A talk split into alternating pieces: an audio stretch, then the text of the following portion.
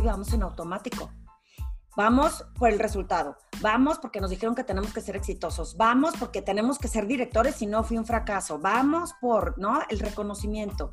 Y vas tan en automático que olvidas observarte y olvidas esas emociones. Y en esas emociones dices, pues no me importa quién le caga gordo porque no soy monedita de oro. Y si me enojo y a alguien no le gustó, ni modo, yo voy por el resultado.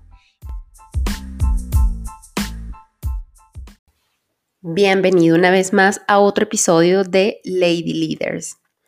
En esta ocasión conversamos con Ale Marroquín. Ale es una mujer que decidió dejar el mundo financiero después de 20 años para hacer realidad su sueño. Un sueño que hoy consiste en acompañar a profesionales en su camino de transformación para encontrar justamente su propósito y acelerar su potencial con coraje, con abundancia y con pasión mediante su propia consultoría de presencia ejecutiva y liderazgo. Si te interesa conocer temas como qué es la imagen, qué es el estilo, incluso qué es el liderazgo y cómo se manejan emociones como la ira, el enojo, la rabia, sin eh, dejar de mantener una presencia ejecutiva, acompáñame a escucharla.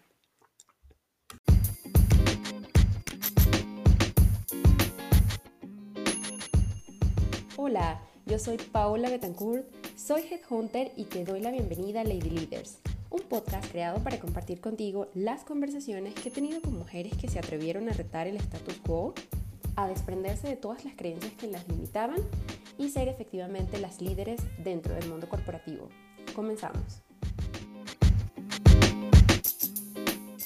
Hoy tenemos una invitada súper especial una mujer eh, talentosa, una mujer brillante, como todas las mujeres, que hoy nos acompaña para contarnos su historia y su proyecto de vida y carrera. Así que bienvenida, mi Ale, ¿cómo estás? Bien, muchas gracias, Paola, por el honor de que me invites a tu podcast. Me siento muy honrada y muy emocionada de ver qué es esto que nos espera en esta conversación. Así que mil, mil gracias para ti y tu audiencia. No, gracias a ti. ¿Cómo estás? ¿Qué te trajo de bueno a ti esta pandemia? Cuéntanos.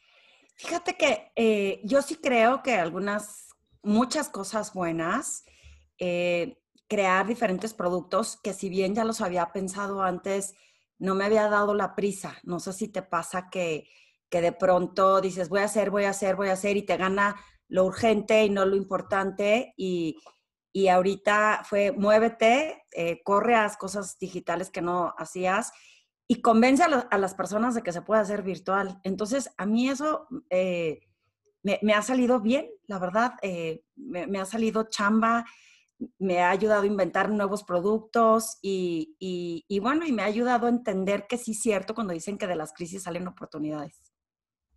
Totalmente. Por eso pregunto, ¿qué te trajo de bueno esta pandemia? Porque no es como, ¿cómo te ha ido con esta pandemia? Ay, pues mal, tú sabes, encerrados. No, no, no. claro. Seamos honestos, que bueno. Eso es lo bueno. Sé que hay cosas difíciles, pero, pero, pero, eso es lo bueno. Pero salieron cosas increíbles, ¿no? De lo difícil. Claro, claro, así es. Vale, pues buenísimo, Ale. Mira, eh, la intención es un poquito que nos cuentes, em, ya sabemos que, eres una persona de las finanzas durante mucho tiempo, pero que hoy tienes un proyecto increíble que se llama Presencia Ejecutiva y es tu consultoría, entonces nos vas a ir contando, pero inicialmente cuéntanos quién es Ale, em, a qué se dedicó Ale, eh, eh, a grosso modo, durante su vida profesional y quién es hoy Alejandra Marroquín. Ay, gracias, Paula. Híjole, pues son muchos años, espero ser concisa y no tomarme mucho tiempo, pero yo, yo estudié eh, licenciada en Mercadotecnia en el Tecnológico de Monterrey en Campus Laguna, o sea, soy de Torreón. Y cuando me gradué, eh, mi intención, aunque hubiera estudiado Mercadotecnia, era estudiar, digo, era trabajar en casas de bolsa, en bancos, en, este tema de finanzas me llamaba mucho la atención. Y entonces cuando me graduó, agarro y le digo a mi papá, pues ahí te ves, ya me voy, agarro mis maletitas y me voy a la Ciudad de México. Claro que él no quería, claro que él estaba eh, eh, sumamente indispuesto, pero pues no le, no le pedí permiso porque ya era adulto y le dije, no te va a costar un peso, así que ya me voy. Y me vine, eh, fue un momento complicado porque yo pensaba que era mucho más fácil conseguir trabajo, fue de mis primeras lecciones, Paola, porque la realidad es que yo pensaba, pues tengo buenas calificaciones, todo el mundo me conoce en, en el TEC, eh, tengo muchas buenas relaciones. Y llegas a una ciudad de 20 millones de habitantes en donde todo el mundo era igual que tú. Aquí no había un diferencial de era la hija del, del señor que conocemos de toda la vida. Y fue un poco difícil a punto de tener que regresarme, de, de reconocer que, pues, que no había podido, pero dije, no me regreso. Y no le voy a poner la cara a mi papá de no pude y tenías razón. Y después de un rato y después de, digo, una historia larga que contar, eh, no tan larga porque a los tres meses pues conseguí trabajo en el medio financiero y ahí estuve 18 años contenta, aprendiendo mucho en diferentes eh, empresas, de un lado de servicios de información financiera y por el otro lado asesora de inversión. Entonces yo tenía que ir y buscar clientes que quisieran invertir sus portafolios conmigo. Y en ese inter empiezo a descubrir lo importante que era comunicar correctamente para que alguien te quisiera pues, dar su dinero. O sea, si no tenían confianza en ti, ¿cómo te iban a decir, cuida mi dinero? Si no parecía que lo tenía, y digo parecer que lo tenía no es fingir, sino pues, parecer que sabes lo que significa el valor del dinero, pues ¿cómo te voy a dar mi dinero? Y ahí encuentro que, que no nada más era que, eh, la parte física, sino cómo te comunicas con la gente, sino cómo escribes eh, tus comunicados, sino cómo haces sentir cómodo a la gente. Y empiezo a encontrar que había un área de oportunidad importante porque muchas personas trabajaban solamente porque había que traer cuentas y lo lograban, pero había un factor importante que no estaban viendo, que era esta parte de la presencia, esta parte de comunicar, esta parte de crear este conexión emocional y esta lealtad única y auténtica. Y me puse a estudiar, me puse a estudiar y una vez que encontré que, que, eso me gustaba y que empecé a practicar, ya sabes, con todas mis amigas de ahí de, de la casa de bolsa, de, a ver, quiero practicar contigo esto. Y había otros compañeros que me decían, ¿y cómo escribo este correo para que el cliente no se enoje? ¿Y cómo le hago con este cliente que está enojado y se quiere ir? Y cuando empiezo a practicar, eh, me dan chance de dar un curso eh, antes de, bueno, yo quería dedicarme a esto, pero dije, no te cobro, déjame doy un curso con mis compañeros y veo que podría tener futuro y me empieza a caer regordo el medio financiero, como que le agarré más amor a esto, dije, ya no quiero estar aquí, ya no me gusta, ya no está tan glamoroso como pensé que estaba, y la verdad es que me quiero dedicar a esto, y empecé a tocar puertas de gente que confió en mí, de, ven a darnos un curso, oye, no, pues está muy padre lo que estás haciendo, y agarré valor y dije, pues de aquí soy, y un día agarro a, a mi marido y le digo, ¿sabes qué? Yo ya me quiero ir. Y yo creo que ya estoy lista, ya tenía armada una página web, ya había hecho como 52 blogs, porque había leído todo lo que tienes que hacer para tener como estructurado algo. Entonces escribí de Gilo un montón de blogs, este, hice mi página web y toqué puertas y di algunos cursos como para tener como una trayectoria y no salir y nada más, ya decidí ser consultor. Y ahí en, en abril del 2011 decido formar mi consultoría y llevo nueve años y medio en este proceso. Wow, Increíble, ¿no? O sea, se, se escucha así súper corto y diciéndole rápidamente, pero me imagino que fue eh, sudor y lágrimas, como dice el dicho. Paola, si tuvieras un tequilita, ahorita te contaba todo el, trayecto, todo lo que... Mira, hubo anécdotas, Paola, que, que pues tenía mis hijos chiquitos. Yo trabajaba, en teoría medio tiempo, pero eran de 8 de la mañana a 3 de la tarde, o sea, medio tiempo son cuatro horas, eso no era medio tiempo. Saliendo de ahí, llegaba a mi casa, recogía hijos, me los llevaba a las clases que tuvieran en las tardes y en la noche estudiaba lo que quería, porque conseguí que fuera en línea, no me podía tomar vacaciones, eh, si sí me las tomaba, pues era para ir con la familia, el caso es que, eh, pues sí fue complicado, porque decía yo, aunque me tarde, pero yo me voy a dedicar a esto. Y fui, me tardé primero un año en un curso. Cuando terminé ese curso, dije, bueno, ¿y ahora qué hago con este curso? Y la señora con la que estudié me dice, bueno, ¿qué quieres hacer? Y digo, bueno, pues como yo me he dedicado toda la vida a corporativos, yo creo que lo que quiero hacer es dedicarlo a profesionales, porque pues es lo que sé, es mi experiencia, es, es lo que he vivido. Y me dice, bueno, te voy a recomendar con fulana de tal. Y tuve mucha suerte, no sé si fui tenaz o si fui, este, eh, eh, ¿cómo se dice? Como un pain, porque le decía, dámelo en línea, yo no puedo ir, dámelo en línea. Y entonces vieron la oportunidad de ellas de, oye, ¿y si empiezo a dar cosas en línea? Y eh, Paula, te cuento que en aquel entonces, si tú decías que habías estudiado en línea, la gente pensaba que no era suficientemente bueno. O sea, no era lo mismo ir presencial y tomar un curso a, a lo tomé en línea. Entonces yo les decía, en Nueva York, con fulana de tal. Y sí, ella era de Nueva York, con fulana de tal, pero yo siempre estuve en mi computadora. Hay que preguntarles a ellos qué, qué opinan ahora. Aparte, tú abriste esa puerta. ¿ah? Exactamente, exactamente, que era, pues era complicado. Inclusive salirme y poner mi negocio en mi casa con un home office, porque primero había que ver si me iba bien y luego pagar una renta y luego, ¿no? Luego de repente me fue tan bien que dije yo, ¿para qué pago una oficina, un, costo fijo si la gente ni siquiera quiere venir a mi oficina, quiere que yo vaya a sus oficinas y hable con ellos? Entonces, fueron aprendizajes, pero cuando me decían, ¿dónde están tus oficinas? Y yo, ahí, en mi, domicilio fiscal, ¿no? En Mazarik. Pero no te preocupes, yo voy a tu oficina. Ay, maravilloso, gracias. Y entonces no era de, ven, conoce mis oficinas, porque antes presumían eso, para que veas mis oficinas y veas que estoy bien establecida y veas que soy una eh, empresa buena y creíble. yo, no te preocupes, yo voy a tu oficina, no tengo ningún problema. Porque, pues yo estaba en home office. Sí, pero es que aparte también yo creo que es la, la en, esta parte de servicios de consultoría, darle la facilidad al cliente. Tú o sea, ofrecerle a él la facilidad, ¿no? Es como... Claro. Exactamente. Oye, y mm, cuando tomaste la decisión, tenías hijos pequeños, estabas estudiando, tuviste que estudiar, estabas trabajando medio tiempo, tenías un esposo, tenías una casa, una familia.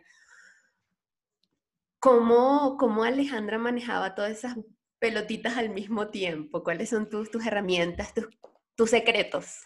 Pues no sé si son secretos, yo creo que eso es de cada familia. Eh, tengo la fortuna de tener un esposo que apoya todas mis locuras y que me dice que sí a todo lo que quiero hacer, ¿no? Digo, sin pasarme de límites. Yo creo que en esta vida, Paula, mientras hagas cosas, mientras no atropelles los valores de nadie, inclusive de tu familia por conseguir algo o de alguien más por conseguir algo, aquí siempre fue el respeto que ellos eran primero. Siempre con esa prioridad, pues me decía, bueno, pues adelante, ve, adelante, haz, ¿no? Entonces, ¿cómo le hacía? Eh, eh, me acuerdo perfecto que a Valentina, mi hija, le preguntaba, bueno, ¿y a qué se dedica tu mamá? Pues trabaja en una computadora. y yo estaba tan chiquita que veía a su mamá cuando ella llegaba del colegio y no la manejaba clases, pues en la computadora estudiando y, ¿no? Adelantando información para poder prepararme. Porque la realidad es que lo que hacía en la mañana a ella nunca le tocó eh, en realidad vivir mi experiencia en el medio financiero, sabe que trabajé ahí, pero no le tocó, a ella le tocó la mamá estudiando y luego eh, eh, ya dedicándome a esta parte de la consultoría. Valentina tiene 10 y va a cumplir 18, y te estoy hablando de hace casi 10 años, o sea, tenía como 7, 8, no, tenía 6 años cuando yo empecé a, a capacitarme y a estudiar. Entonces, ¿cómo se hace? Mientras el balance no está, en lo que yo te diga que debe de ser el balance, es de cada quien. ¿Cuál es tu balance? ¿Cuánto tiempo quieres dedicarle? Y que si eso te quedas contento, yo creo que ese balance está bien. Si para mí funcionaba que yo les dedicara, no sé, por decirte, tres horas, pero con calidad, pues para mí eso funcionó mientras nunca faltaba de comer o no decía, pues no los vi en una semana porque me fui a trabajar. Para mí sí era bien importante y sigue siendo mi familia porque si bien ahorita ya no me pelan, ya son adolescentes, ya no importa si me voy a dar una conferencia a algún lugar o me voy una semana a estudiar a otro lugar, pues ya lo hago con más libertad, porque pues ya son independientes. Siempre es, para mí ellos son primero, porque si un día te quedas sin chamba y no cuidaste a tu familia, yo creo que primero para mí es mi familia y luego esta parte de la chamba. Excelente. Oye, ¿qué miedos se, despertaron en ti porque con hijos pequeños y decidiste emprender? O sea, dijiste, más, más que bien o, mal que bien, mejor dicho, tenías un dinero mensual que caía en tu cuenta y estaba ahí seguro y tú sabías que iba a caer, pero cuando decidiste emprender y aunque tú estabas preparada, dijiste, yo hice mi blog, yo hice mi página web, no fue que me lancé así como a ver qué sale, estabas ya preparándote pues no sabías, o sea, al final es como a ver qué pasa, ¿no? En cuanto a la parte claro. ¿Qué, qué miedos, ¿A qué miedos te enfrentaste? Ah, pues sí te enfrentas porque aparte de compañeros que le decías, ahora sí ya me voy a dedicar a esto, pero ¿cómo? ¿Y quién te va a comprar o quién te va a contratar si toda la vida te has dedicado a ser este asesor financiero? Que de repente vas a decir, ahora ya no soy eso y ahora soy esto. ¿Y cómo vas a cobrar lo que pretendes cobrar? O sea, ¿quién te lo va a pagar? ¿Y cómo vas a dejar tu cartera que construiste de tanto tiempo, que tiene una seguridad, para irte a lanzar a hacer algo diferente. Entonces, no solo era el miedo que tiene uno propio de si funciona o no funciona, aparte yo había emprendido cinco años antes, también había tomado como un break en el medio financiero, puse un spa, porque me habían dicho que tenía que estar tiempo completo cuando yo había manejado siempre como estas flexibilidades de tiempo, digo, digamos medio tiempo por las tres, pero este, me dijeron, ya no se puede. Entonces me salí y no funcionó. Entonces el miedo de volver a invertir en algo que no funcione, en esa ocasión aprendí, no vuelvo a invertir mucha cantidad de dinero en algo que ni siquiera sé cómo va a funcionar. Tienes que empezar de poquito en poquito. Y es una regla que hoy es muy popular, que es el start lean. Pero en aquel entonces era, voy a aprender. Y, no, no mides que los sueños no es lo mismo que la realidad. Y la segunda vez dije, bueno, empiezo en mi casa, si no, ojalá, mira, ya me había ido mal en lo del spa y había regresado, había tocado puertas y me habían vuelto a recibir. Me hubiera dado pena ir una tercera vez a tocar la puerta y decir otra vez, otra vez, me arrepentí, quiero regresar, me hubiera dado pena. Pero la realidad es que eh, creo que esa parte, ese miedo, Paula, no lo tuve. El miedo de decir, bueno, pues si no jala, pues hago otra cosa. Si te da miedo, eh, ¿qué pasa si, si no funciona y qué van a decir? O si te da miedo el, ¿y quién te va a pagar? O sea, sí, sí da estrés. Pero yo creo que ya estaba tan, tan fastidiada de estar en el medio financiero, ya no me gustaba, ya no lo disfrutaba, que lo peor que podía perder era dejarlo mal, que me la pasaba trabajando en ese lugar. Ya esta vida se vino a ser feliz y yo no estaba feliz. Ya no estaba feliz. Ah, exacto. Yo creo que hay que identificar lo que te llena, ¿no? Que te levantas todos los días y digas, esto es lo que yo, por esto es que vivo, por es porque estoy haciendo esto. Exactamente, exactamente. Oye, ¿y cómo surgió Presencia Ejecutiva? Ya sé que es porque empezaste a ver como justamente, y que yo creo que todo se conectó. Estabas en un mundo donde veías que la comunicación asertiva era muy importante, donde veías que el cómo, incluso cómo te proyectas en, en la imagen, era muy importante para transmitir confianza que hablaras el mismo lenguaje incluso que, tus eh, eh, futuros clientes, también eh, se involucraba un tema de confianza. Todo eso me imagino que se conectó justamente para crear la consultoría en, lo, que estás haciendo ahora, pero ¿cómo surgió el tema de presencia ejecutiva? Cuéntanos un poquito cómo, cómo, cómo se dio todo el, arte para, para pues, crear consultoría. No empezó como presencia ejecutiva, empezó como ah. imagen y protocolo de negocios. Ok. Porque empezó como con un tema de imagen. No sabía qué quería hacer, pero sí sabía qué quería comunicar, ¿no? De que la gente proyecte, que la gente diga las cosas correctamente, que muestre esta seguridad. Entonces era un tema de imagen. Lo que que en aquel entonces, eh, y, a la fecha, la gente oye imagen y piensa que les vas a hacer un fashion emergency y que vas a hacer como una consultoría de guardarropas y que nada más les vas a decir cómo vestir y qué colores usar. La, imagen eh, eh, tiene un sentido malentendido de que solamente es tu imagen física, cuando pues es la imagen que proyectas en general. Pero yo para darle esa distinción le puse protocolo de negocios, porque yo le quería enfocar a los profesionales a lo largo del tiempo que me puse a talonear, en aquel entonces no existían los famosos algoritmos, o sea, entonces yo era de, sí existían y no, o sea, sí existían la posibilidad de los robots, pero yo decía, voy a posicionar el nombre, todo tenía consultor en imagen, protocolo de negocios, protocolo de negocios, imagen, protocolo de negocios, entonces fui posicionándolo en mis blogs, en, en mis comunicaciones en redes, de manera que si alguien buscaba, pues yo apareciera en los primeros términos, pero luego empiezan ya los algoritmos pagados, digamos, cuando ya te decían, ¿quieres aparecer? Pues ahora paga o, o, se, sofisticó más esa parte. Y me acuerdo que justo antes de eso, eh, una, eh, una persona que se estaba dedicando a lo mismo dijo, pues yo me voy a llamar así, imagen y protocolo de negocios. Y yo, ¿cómo? Pero pues ese es el nombre que yo uso. Pues sí, pero es un nombre que si lo buscas lo encuentras fácilmente. Y fue como, más allá de enojarme y de decir, este, taloneale tú o trabájalo tú, fue como esas señales de, me acuerdo en aquel entonces tenía una coach que me dijo, pues tu momento de escalar otro nivel. Entonces, sacude ese nombre, déjalo. Qué padre que alguien quiera usar el nombre que tú has formado como siéntete halagada, así me dijo. Y, y es un momento que escales a un segundo nivel.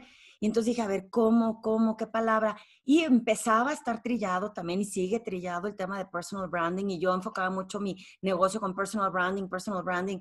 Y entonces eh, fui a Berkeley a estudiar eh, un diplomado y me dicen en Berkeley, es que personal branding hasta en Estados Unidos está tan trillado que ¿qué le llamas? Le dije, pues que a mí me gusta el tema de executive presence. Me gusta lo que es presencia ejecutiva, porque es como más, este, pues integral y de ahí agarré y dije, pues Ale Marroquín, presencia ejecutiva. eh, todo lo que tiene que ver con presencia ejecutiva y liderazgo. Y si me permites compartirte, aún la palabra presencia ejecutiva la gente la confunde con presencia nada más como te ves. Y me buscaron unos emprendedores cuando escribí mi libro y me dicen, Ale, ven a darnos una plática, pero que no se llame presencia ejecutiva porque el emprendedor se asusta con ese término. Y yo, ¿por qué se asusta? O sea, ¿qué tiene el término que les asusta? Entonces dije, ah, no, tengo que encontrar una definición. Y me puse a googlear, ¿no? Presencia. Es estar aquí en cuerpo, alma y mente. O sea, en todos tus sentidos, tu mente tiene que estar aquí en el presente, tu, tu alma, ¿no? Y físicamente. Y ejecutiva no es de un ejecutivo que trabaja en un corporativo, es de ejecutar, de hacer que las cosas sucedan.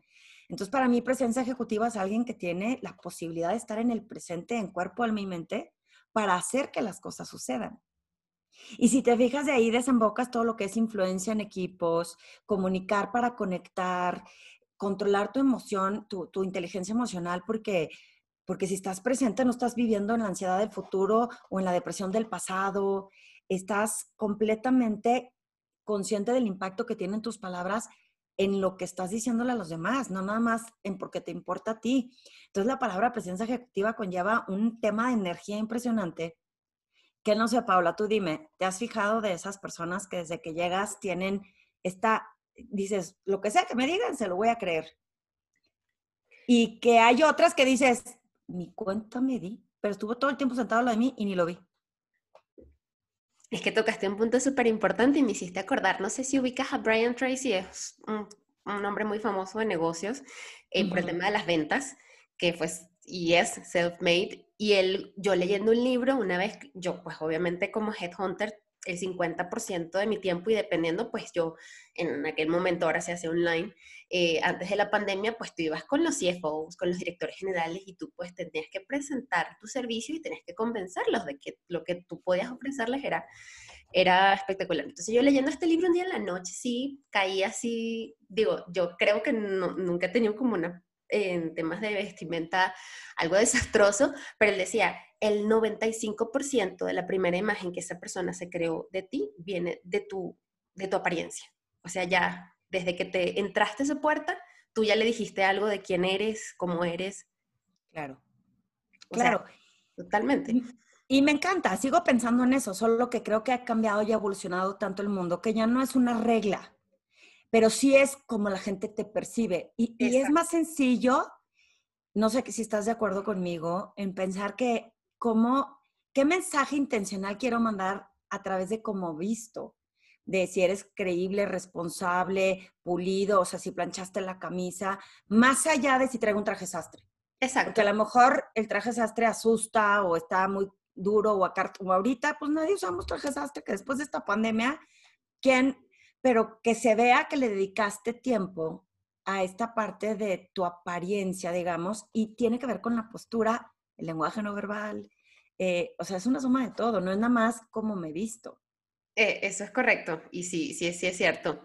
Oye, hablando un poquito de eso, dije, hace ratito tocaste un tema bastante interesante como el, de inteligencia emocional y que justamente la presencia ejecutiva eh, involucra ese, ese aspecto tan importante, porque pues tú te puedes ver bonito y espectacular y planchadísimo, pero de repente pegas gritos o golpeas la mesa o te paras y, y le, le, le, avientas a alguna persona así, es como, ¿qué pasó?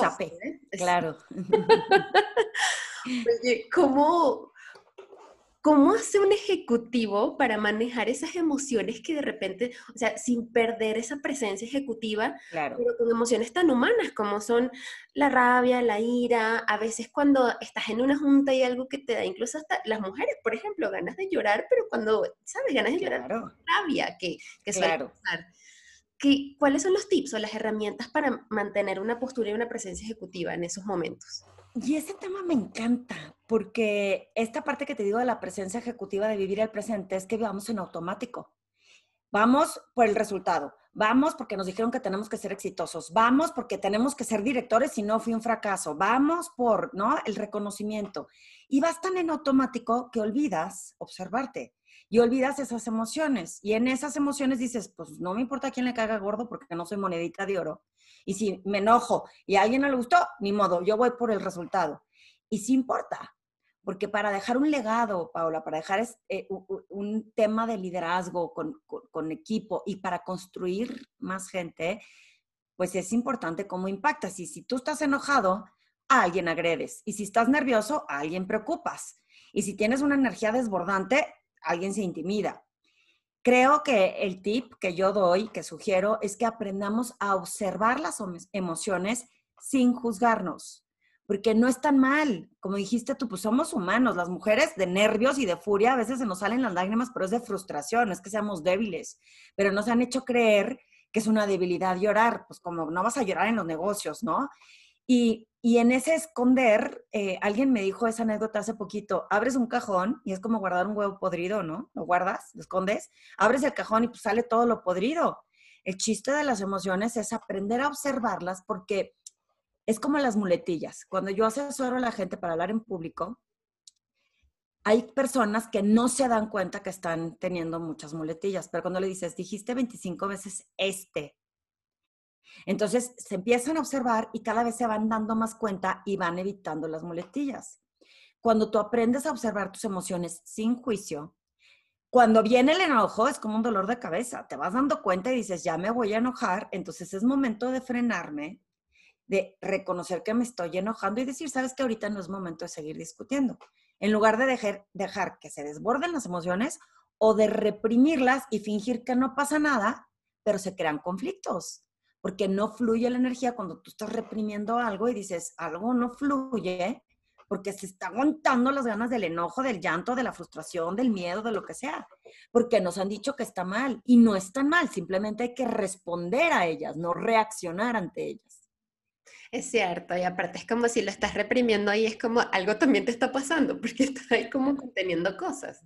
Dolor de estómago, dolor, migrañas, este, ronchas, eh, un sinfín de situaciones, enfermedades, cansancio crónico, las emociones, hay que pues abrazarlas y decir, ok, las aprendo a gestionar.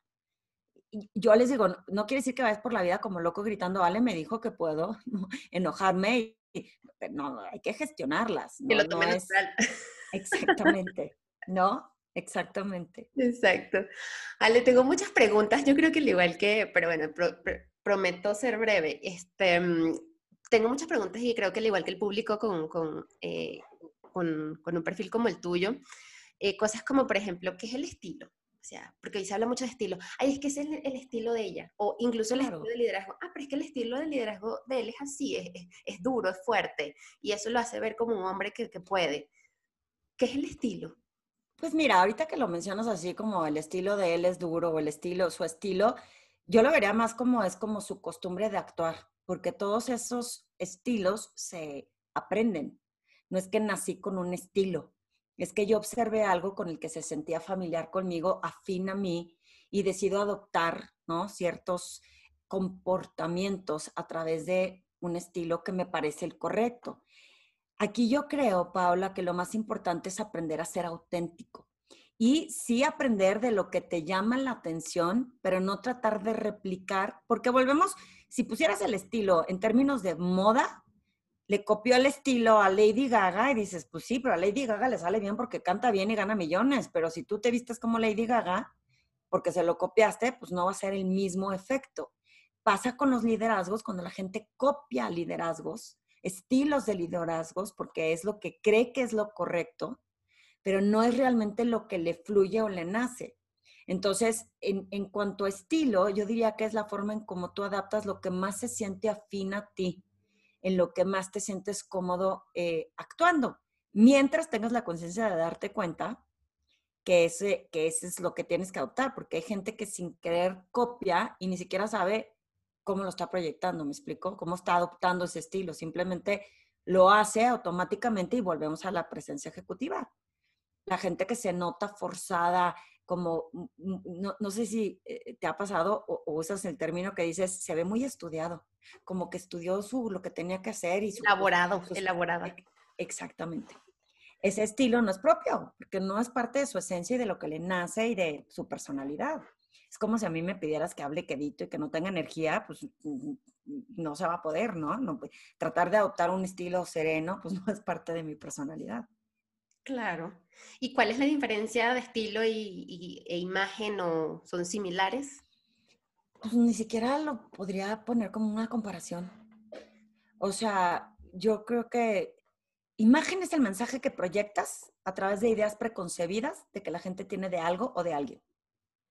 O sea, yo tengo la idea de que un abogado se debe de ver de tal forma y esa es la imagen que espero de una persona, ¿no?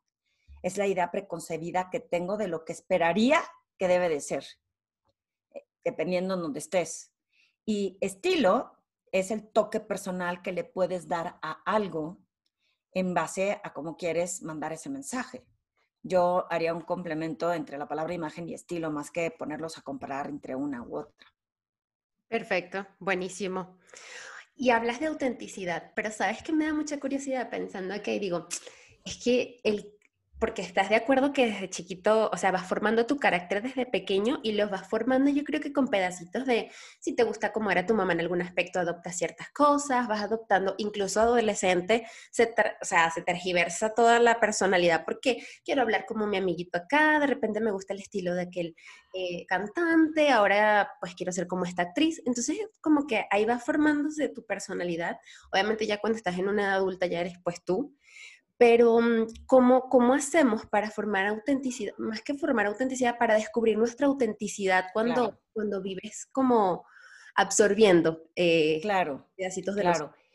Fíjate que yo creo que eso se lo tienen que explicar a la gente desde muy joven, porque a todos nos pasa eh, que tenemos estas faltas de identidad propia porque no sabemos realmente quiénes somos o qué queremos porque no hacemos ese ejercicio recientemente di una plática en una universidad a, muchachitos de, muchachitos, porque sí estoy mucho más mayor, pero de, quinto semestre de la universidad.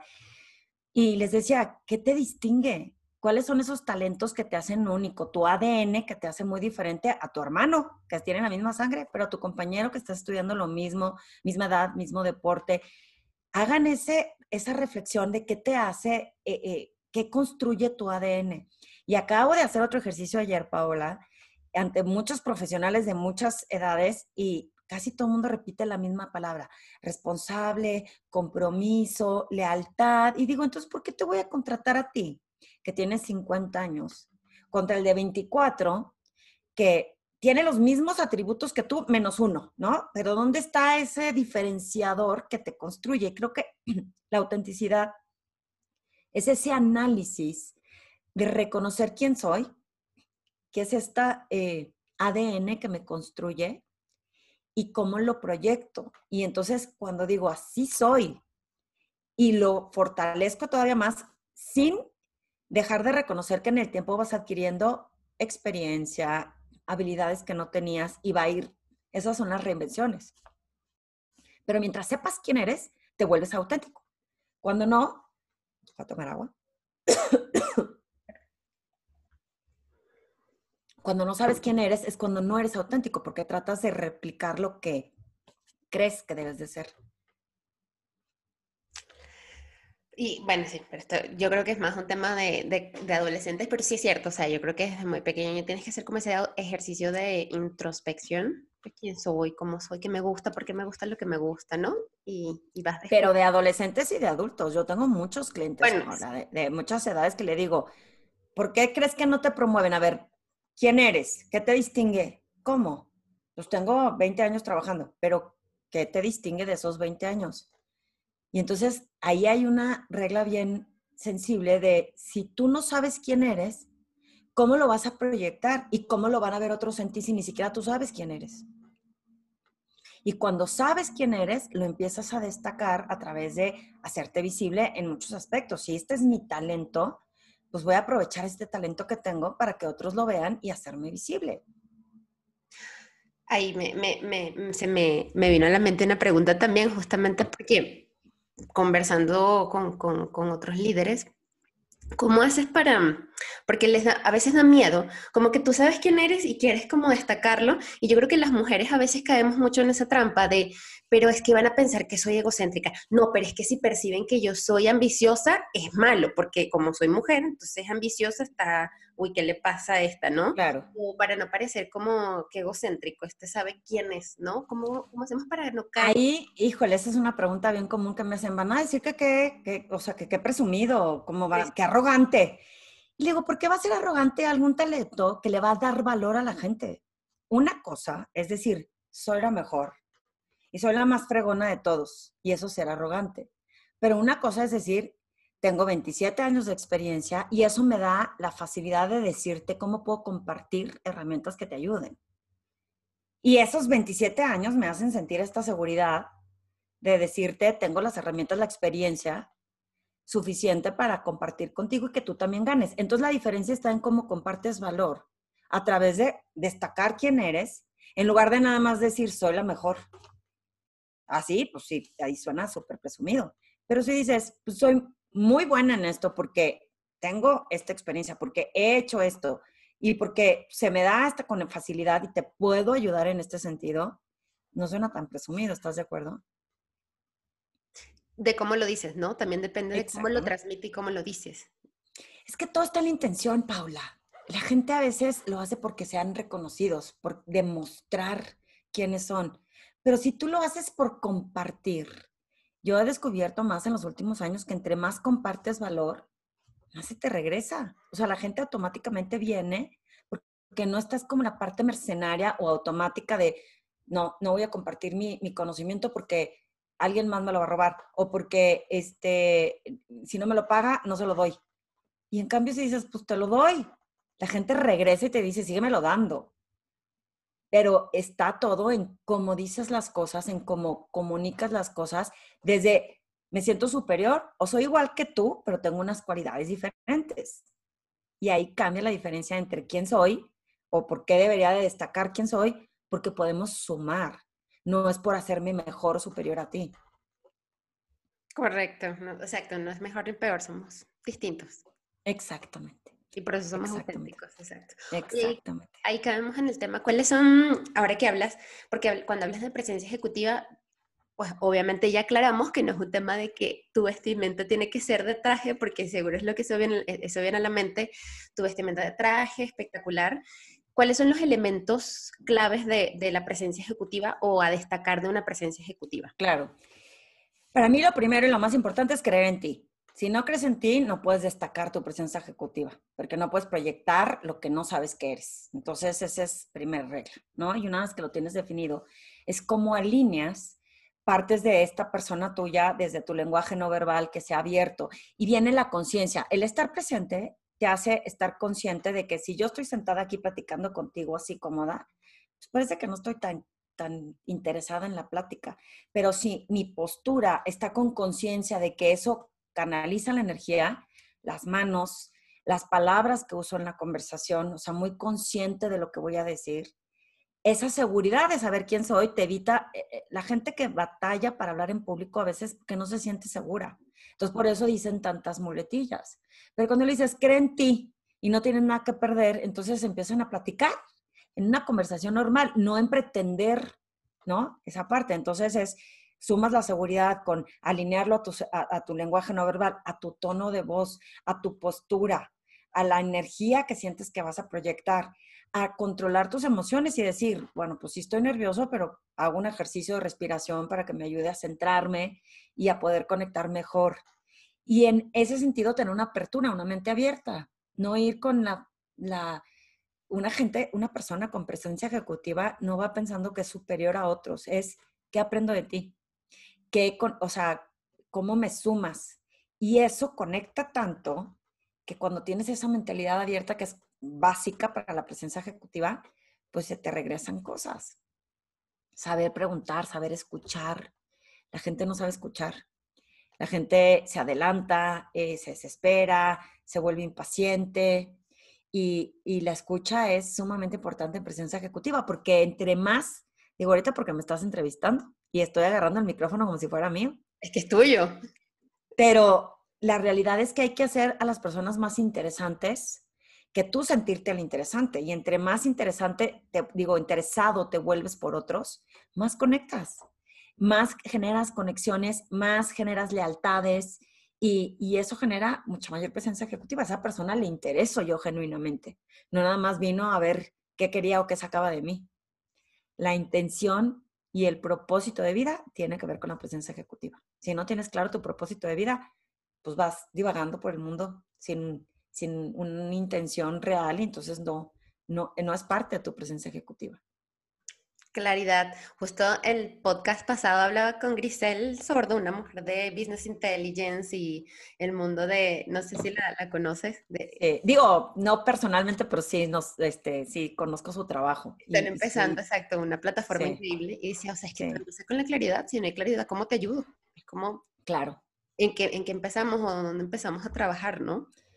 Y mira, lo más importante en lo que sea que la gente se dedique es que nada es el hilo negro.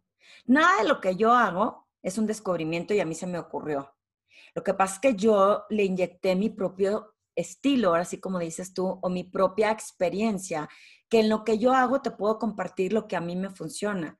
Pero si tú hablas con cualquier otro empresario que se dedique a otra cosa que no sea a lo mejor un coach te va a decir cosas muy similares a las que te estoy diciendo. ¿A quién escogen en una promoción? A una persona que se vea creíble, que está, que sé que me va a responder, que yo puedo notar a través de cómo lo veo. Y entonces te van a decir exactamente lo mismo. Hay personas que saben ponerle letras y nombres a esos comportamientos y otras no saben qué. Y por eso tanta gente se queda frustrada porque el jefe dice, no está listo. Y te frustras y dices, ¿por qué no estoy listo? Si llevo 20 años en la empresa o conozco perfectamente bien el tema y el jefe no le supo poner el nombre de, pues, no, no te la creo, o no te noto seguro, o, o, te noto dudar cuando hablas, o tratas mal a los equipos, y puedes saber mucho de lo que haces, pero no conectas. A veces no saben qué es, pero es algo que no les cuadra y vienen esas frustraciones. Si todo el mundo tuviera su cajita de herramientas de presencia ejecutiva es esto, todos tendrían un lugar, un espacio en la meta que quieren construir. Esto, muy acertado eso. Oye, hablando un poquito de eso, ¿qué opinas tú de la frase súper mencionada y, que me la dijeron tantas veces cuando yo empecé en este del mundo del headhunting? Vístete para el puesto que quieres, no para el que tienes. Este, yo decía esa frase. Fíjate que sí la creo, yo lo decía muchas veces porque lo viví. Y lo viví no porque no trajera un traje o no trajera un buen pantalón, porque no le ponía cuidado a ciertos detalles. Eh, a mí me gusta usar la palabra polished. Si te queda la bastilla demasiado larga, si la blusa te queda grande o está arrugada, pues pareciera que no te importa el lugar en el que estás. Entonces, yo en algún momento veo fotos mías muy joven y yo pensaba que lo que importaba era lo que sabía y que ya había logrado llegar a ser subdirectora y que ya, y no, no veía esos pequeños detalles que ante los ojos inconscientes de las personas. Porque lo que sí es cierto, Paula, es que sí juzgamos, injusto o no, pero juzgamos hacia lo que vemos. Y si se ve alguien pues como sucio, dices, Uy, así va a traer mi negocio sucio, si, si es impuntual, a lo mejor es una eminencia, pero híjole, me va a quedar mal con los proyectos. Entonces la parte de vístete para el trabajo que quieres tener es hacia dónde voy eh, eh, y lo relaciono con la salud.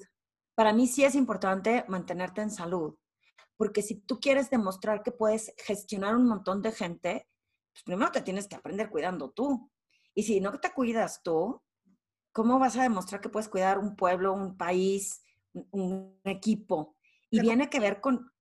Y, y, ojo, con vístete para el puesto que quieres tener, no necesariamente quiere decir, me veo de traje. Vete creíble. Ah, yo me peleo mucho con eso. Es, manda un mensaje intencional a través de tu forma de vestir.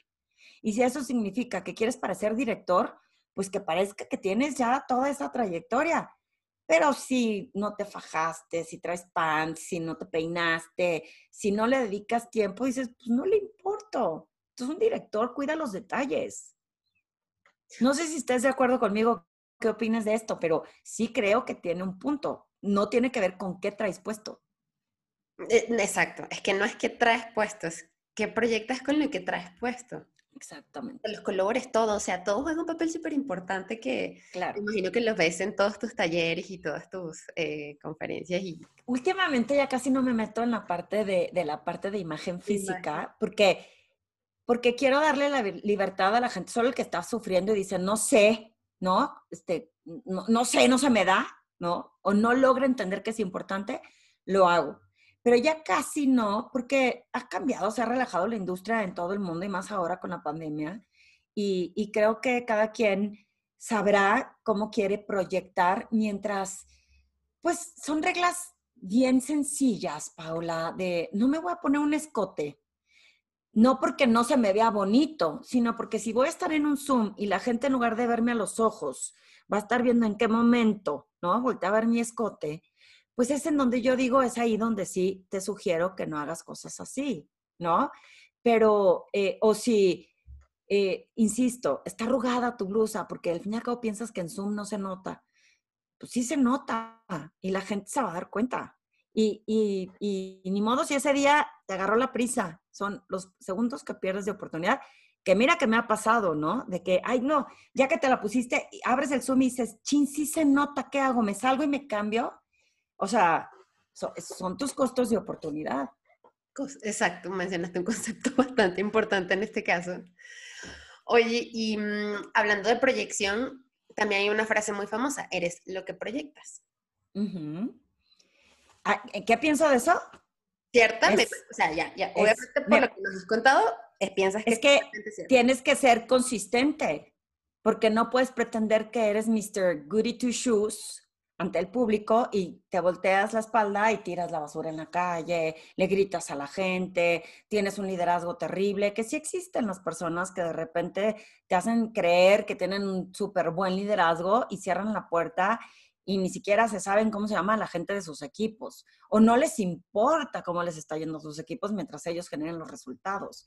Eh, y para mí es una de las razones malamente porque creo que la gente tendría que, echarle más ganas por las que se van de un trabajo. Porque si proyectan ser malos jefes, dicen, pues aquí no me quedo.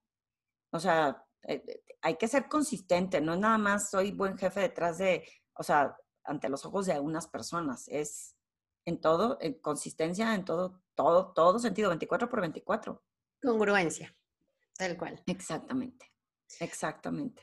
Oye, y mm, digo, ya, ya un poco para concluir, ya vamos hacia las últimas preguntas, pero hay una que, no, no, estaba por aquí, pero em, tú que has eh, asesorado a muchas personas dentro del mundo ejecutivo y también dentro del mundo financiero, este podcast es de liderazgo.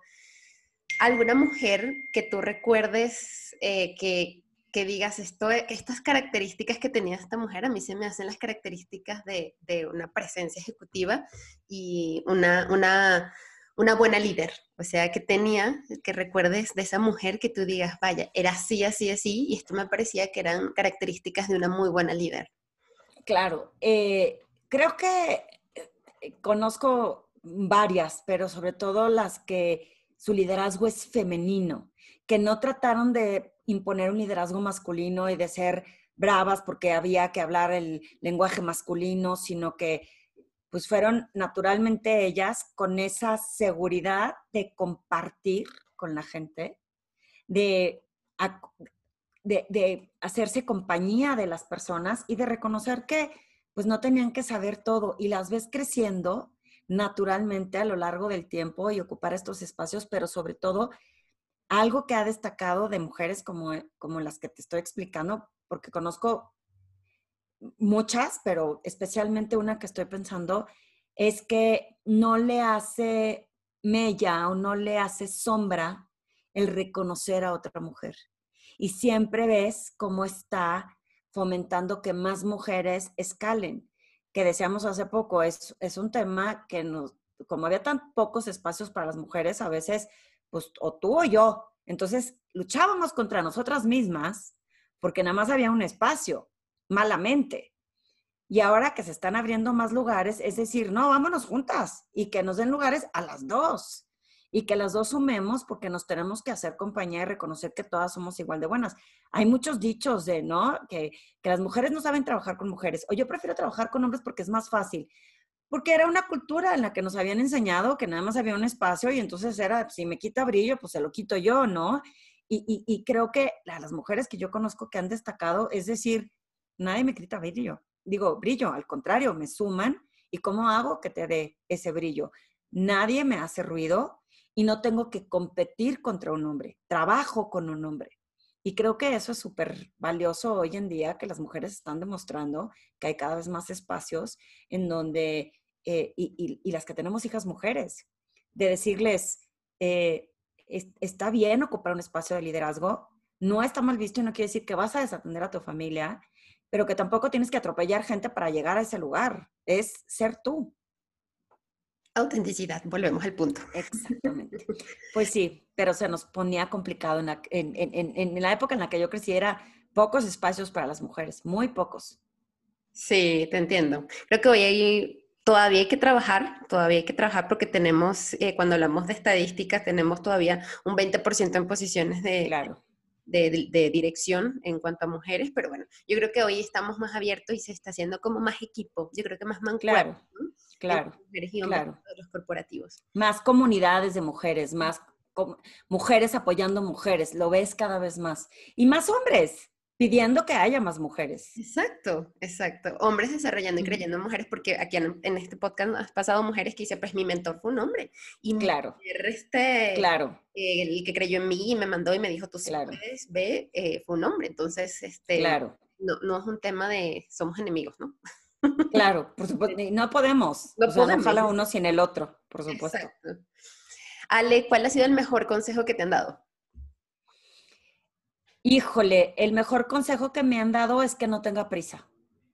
Esa prisa loca por lo que sea, por hablar, por levantar la mano y, opinar, por, por, querer demostrar algo, por querer alcanzar algo. Yo, yo tengo una anécdota que pues, te enseñan a tener un patrimonio y vivía en, es que esto es para cuando me retire y cuando me retire, pues, tenía una prisa por cuando me retire y pues todavía no me voy a retirar. Entonces, dejar de tener prisa y no sabes cómo me ha funcionado el, el frenarme tantito, el vivir más en paz, el no hay prisa, el vive el momento y vive en el presente. ¿Y el peor consejo que te han dado?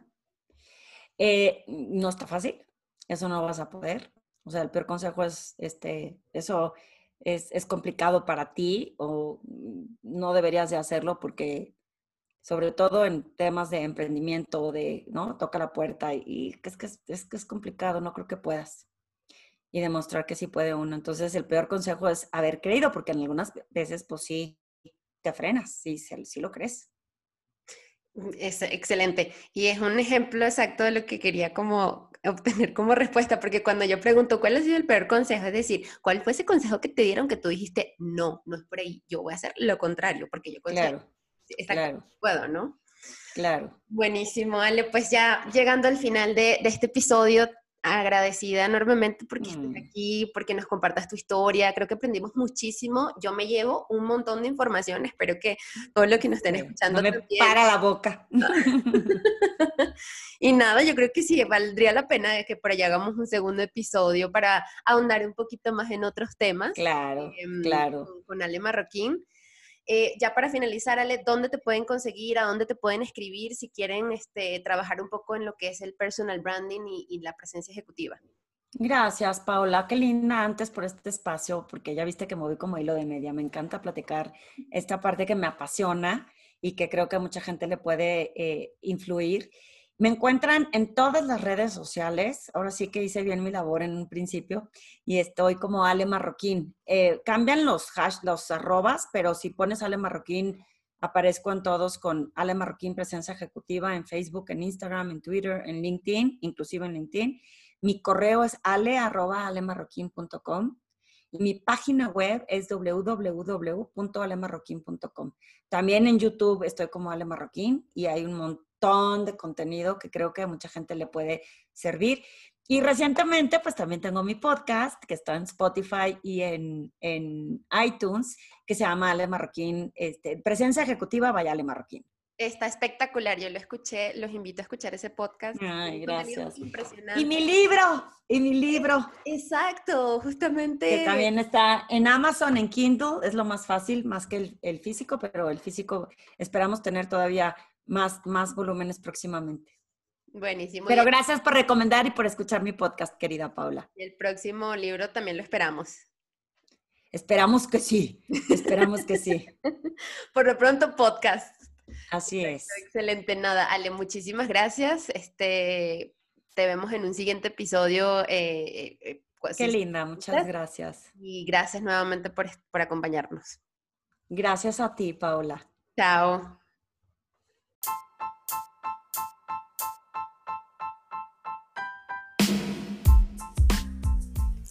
Como siempre, muchísimas gracias por llegar hasta el final de este episodio. Recuerda que si te gustó y encontraste contenido de valor en él, compártelo con tus amigos, con tus familiares o con aquella persona que de repente pensaste y dijiste esto le puede aportar muchísimo para eh, despejar sus dudas o animarse a hacer lo que esa persona está buscando hacer. Em, como siempre, puedes seguirme a través de mi cuenta de Instagram, arroba soy Paola Betancourt, incluso en LinkedIn estoy como Paola Betancourt. Y em, nuevamente gracias, nos vemos en el siguiente episodio.